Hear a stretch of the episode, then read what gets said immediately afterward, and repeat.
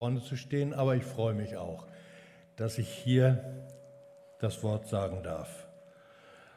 Und ich möchte predigen über Philippa 4, schwere Zeiten, die dadurch sind. Und das ist ein Stück dessen, was ich auch erlebt habe. Freut euch, was auch immer geschieht, freut euch darüber, dass ihr mit dem Herrn verbunden seid. Und noch einmal sage ich, freut euch. Seid freundlich im Umgang mit allen Menschen. Ihr wisst ja, dass das Kommen des Herrn nahe bevorsteht. Macht euch um nichts Sorgen. Wendet euch vielmehr in jeder Lage mit Bitten und Flehen und voll Dankbarkeit an Gott. Und bringt eure Anliegen vor ihn. Dann wird der Frieden Gottes, der über alles Verstehen hinausreicht, über euren Gedanken wachen und in eurem Innersten bewahren und euch in eurem Innersten bewahren euch, die ihr mit Jesus Christus verbunden seid. Es ist ja noch gar nicht lange her, da haben wir Weihnachten gefeiert. Weihnachten, die Geburt Jesu. Und eins macht das Weihnachtsfest bestimmt aus. Es ist immer wieder die Rede von der Weihnachtsfreude. Egal wo. Die Kinder freuen sich über Weihnachten, wir Erwachsenen freuen uns sich über Weihnachten die Motive mögen unterschiedlich sein, aber hier auf den Feldern von Bethlehem, wenn wir einmal zurücksehen, wird diese Weihnachtsfreude den Hirten verkündet, obwohl es da vielleicht ganz anders als freudig aussah. Die Nacht ist kalt, die Nacht ist dunkel und der Weg zum Stall steil nach oben, geht durch unwegsames Gelände. Ich kann mich erinnern, dass wir mal in Bethlehem gewesen sind und dass es da nicht unbedingt eine liebliche Landschaft war zu der Zeit, sondern sehr steinig. Aber hier die Botschaft von der Geburt Jesu. Freude, die allem Volk widerfahren wird. Und Jesus selbst, der kein leichtes Leben auf der Erde hatte, ist immer wieder offen für Freude, verkündet Freude und bringt Freude zu den Menschen. Und diese Freude, die hat für Jesus eine große Bedeutung. Sie zieht sich durch sein ganzes Leben hindurch, auch wenn er, wie gesagt, nicht immer nur Freude gehabt hat. Aber der Grund der Freude Jesu ist ein ganz wichtiger. Gott ist nahe. Und diese Freude dürfen auch wir empfinden, denn Gott ist auch uns nahe, hier und da, wo wir auch im Alltag stehen. Und Paulus, der diesen Brief an die Gemeinde in Philippi geschrieben hat, fordert die Empfänger zur Freude auf. Geht das überhaupt? Jemanden zur Freude auffordern, auf Befehl sich zu freuen? Muss nicht Freude von innen herauskommen? Wenn man sich die Situation von Paulus einmal ansieht, dann kann diese Freude eigentlich nur von innen kommen. Denn äußerlich hat Paulus so viele Probleme, dass man seinen Aufruf zur Freude zunächst einmal gar nicht nachvollziehen kann. Paulus sitzt im Gefängnis, als er diesen Brief schreibt. Und jeden Tag muss er damit rechnen, dass es sein letzter Tag ist, dass er hingerichtet wird oder dass er gefoltert wird oder auch nach Rom ausgeliefert wird zur Besatzungsmacht. Es geht Paulus also nicht gut.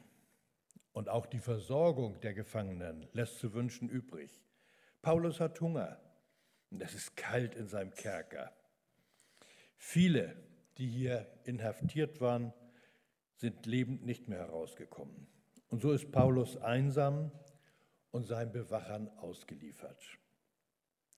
Menschlich gesehen würde man sagen, wie kann so einer denn noch Freude haben? Das geht doch gar nicht. Denn seine Situation ist das blanke Elend und am Ende weiß er auch nicht, wie das Ganze für ihn endet.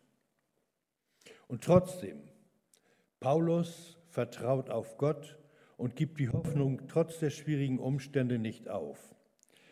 Er vertraut darauf, dass Gott ihn aus diesem Elend herausholen würde.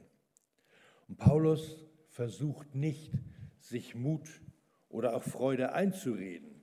Nein, Paulus hat Mut und er vertraut in allen Dingen und aus voller Überzeugung Gott.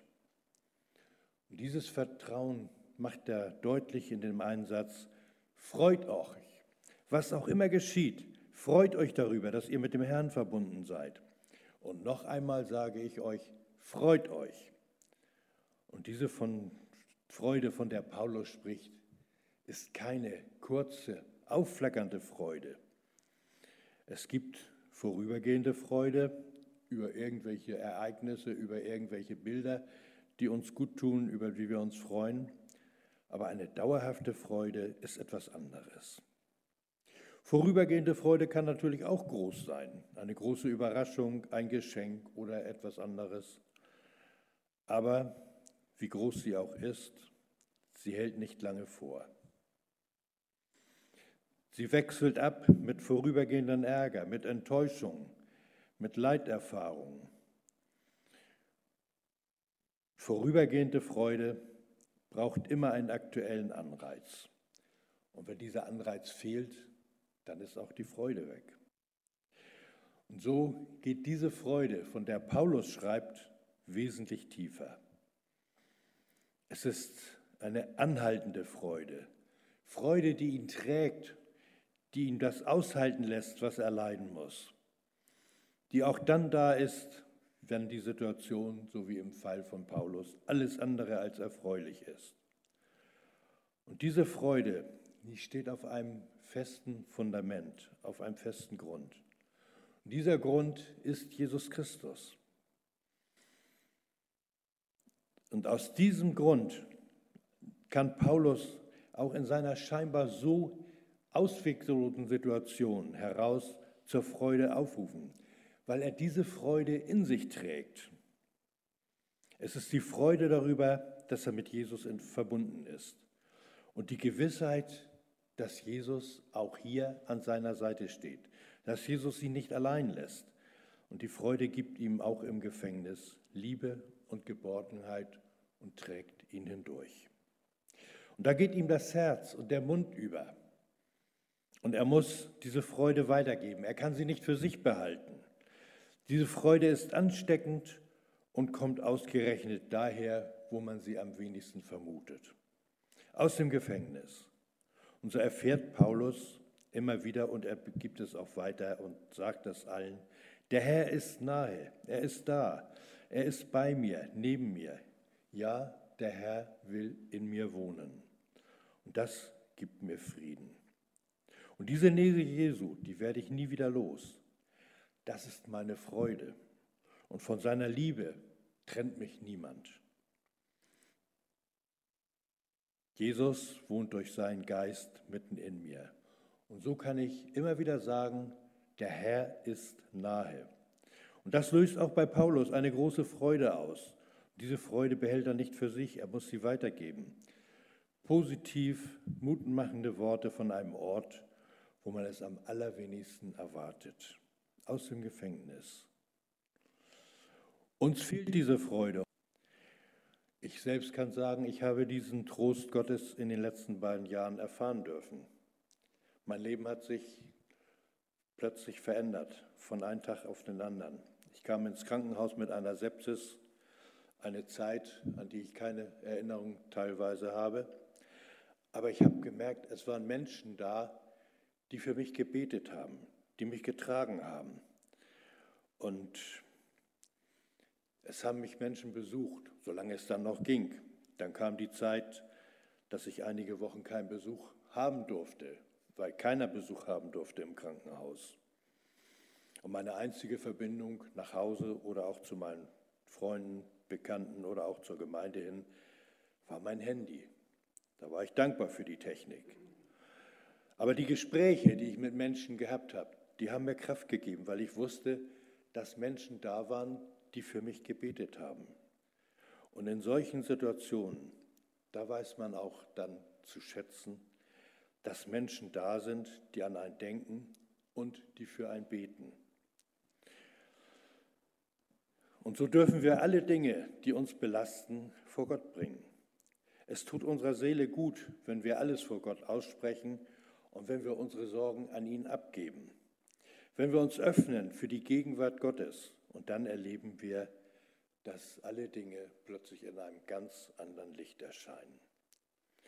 Und so dürfen wir bitten, Herr, tröste mein Herz und lass mich auch den anderen mit anderen Augen sehen, mit deinen Augen und befreie mich da, wo ich in mir selbst gefangen bin. Und so führen Demut und Selbsterkenntnis zur Freude. Die Ewigkeit in der Gegenwart wahrnehmen, das führt zur Freude und die Seele wird frei, weil sie sich Gott anvertraut. Gott trägt uns durch schwierige Situationen hindurch und so sind wir entlastet. Und das hat Paulus auch im Gefängnis erfahren. Der Herr ist nahe, er ist da, er ist bei mir, er ist neben mir. Und das löst bei Paulus eben diese große Freude aus, die er nicht für sich behält. Aber diese Freude an Christus hat auch Konsequenzen. Sie gibt Stärke und sie bringt Frucht. Frucht der Freude ist Freundlichkeit. Eure Güte lasset kund sein allen Menschen, so heißt es in der Luther-Ausgabe. Luther selbst hat es mit Lindigkeit übersetzt. Und gemeint ist ein Wort, das Paulus verwendet, eine milde, eine gütige und nachsichtige Einstellung anderen gegenüber. Barmherzig und heilend mit anderen umzugehen. Sie groß zu machen und nicht klein. Ihnen Annahme und Sicherheit zu geben. Zu tun, was andere stark macht so wie uns die Nähe Jesu gut tut. Wer sich an der Nähe Jesus freut, der wird auch milde im Umgang mit anderen sein und wird auch ganz, wird sich auch über den Umgang mit anderen freuen. Menschen, die mit Jesus leben, haben ein weites Herz.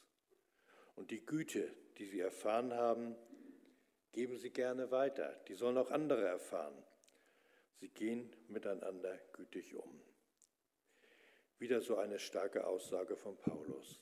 Er, dessen Zukunft völlig ungewiss ist, ruft der Gemeinde in Philippi zu, sorgt euch nicht. Das heißt allerdings nicht, dass sie sich keine Gedanken machen sollen, dass sie nun einfach in den Tag hineinleben sollen. Sie sollen schon vorsorgen. Gott hilft, aber Gott erwartet auch ein Mittun unsererseits. Und wir dürfen wissen, dass Gott für uns sorgt. Dabei wird deutlich, dass wir alles vor Gott bringen dürfen. Alles, was uns bewegt, was uns belastet. Wir dürfen Gott anflehen. Und bei allem, was bitten und flehen, dürfen wir aber auch den Dank nicht vergessen. Und auch Paulus hat das Danken nicht vergessen. Es gibt immer wieder gute Gründe, in jeder Situation auch zu danken. Das Gebet befreit von Sorgen und Nöten, weil wir wissen, da ist einer, der trägt uns. Und wie oft vergessen wir das Danken dabei, lassen uns von weiteren Sorgen und Problemen überrollen. Doch wir müssen unsere Lasten nicht allein tragen. Auch wenn wir uns überrollt fühlen, wenn wir uns nicht klar machen, von wo Hilfe kommt. Jesus ist da. Und so spricht Paulus den Lesern dieses Briefes und damit auch uns den Frieden Gottes zu. Dann wird der Friede Gottes, der weit über alles Verstehen hinausreicht, über euren Gedanken wachen und euch in euren Innersten bewahren, euch, die ihr mit Jesus Christus verbunden seid.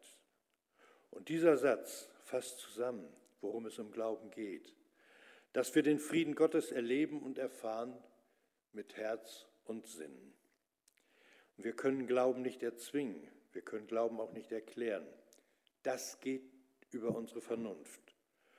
Und so hat Bonhoeffer auch gesagt, der Friede Gottes ist ein Friede, der höher ist als alle Vernunft. Der Friede Gottes ist die Treue Gottes in unserer Untreue zum Trotz. Im Frieden Gottes sind wir geborgen, behütet und geliebt.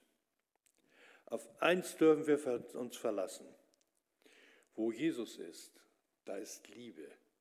Wo Jesus ist, da ist Friede. Und den Frieden Gottes, den gibt es nicht ohne Gerechtigkeit. Und Jesus selbst hat uns gerecht gemacht. Wir stehen vor Gott, als wären wir nie schuldig geworden, denn er hat die Schuld von uns genommen. Er ist für uns ans Kreuz gegangen und er hat unsere Schuld mitgenommen ans Kreuz. Dadurch ist unser Weg zum Vater frei. Also, wenn Christus deine Freude ist, dann ist der Friede Gottes mit dir. Amen.